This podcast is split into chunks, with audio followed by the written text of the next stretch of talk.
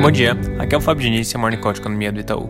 Ontem na Europa, como já era esperado, o Banco Central manteve a taxa de juros estável e, posteriormente, o discurso feito pela Lagarde teve um tom mais otimista. Não teve nenhuma sinalização na linha de uma reação de política frente à apreciação do euro. E a única menção que ela fez nesse sentido foi que esse é um ponto que precisa ser monitorado com bastante cuidado.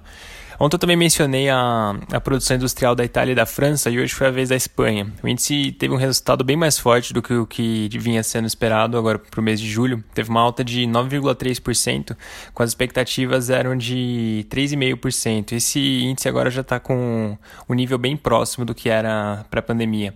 O PIB mensal do Reino Unido também mostrou uma alta bem considerável no mês, subindo 6,6% uh, e continuando com, com o processo de retomada. Nos Estados Unidos, como já vinha sendo previsto, a proposta do pacote fiscal que eu mencionei ontem acabou não avançando e o impasse permanece. Está parecendo cada vez mais improvável que essa frente mostre algum avanço concreto antes das eleições.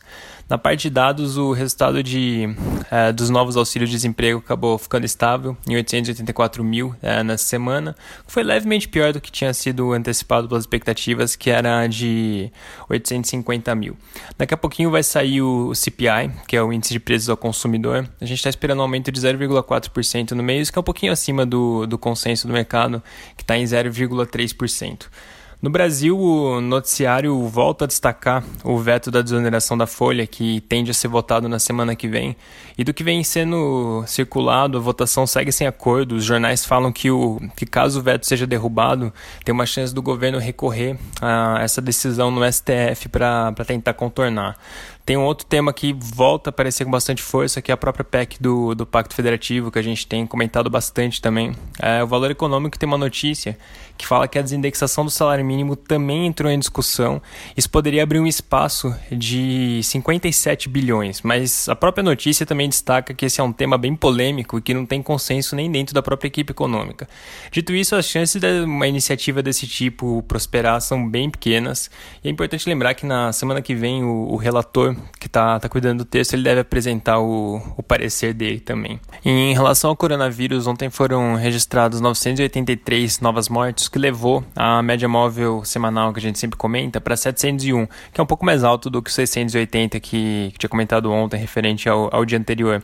Apesar disso, é importante mencionar que esse número da média semanal melhorou bastante ao longo, ao longo dessa semana, essa alta na margem não muda isso.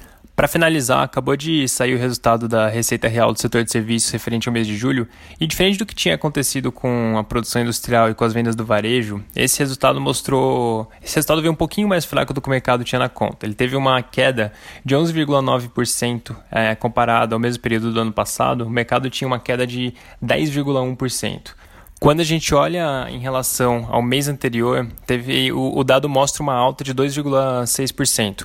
Olhando um pouco para as quebras, Todos os setores praticamente mostraram avanços no mês e a exceção foi o serviço prestado à família, que é o setor que inclui bares e restaurantes, ou seja, ele tem uma característica de algum tipo de aglomeração. E dito isso, uh, esse tipo de setor só começou a ter uma melhora de fato a partir de agosto. Então é de esperar que ele tenha tido um resultado um pouco mais fraco no mês. É isso por hoje, um bom dia e um bom final de semana a todos.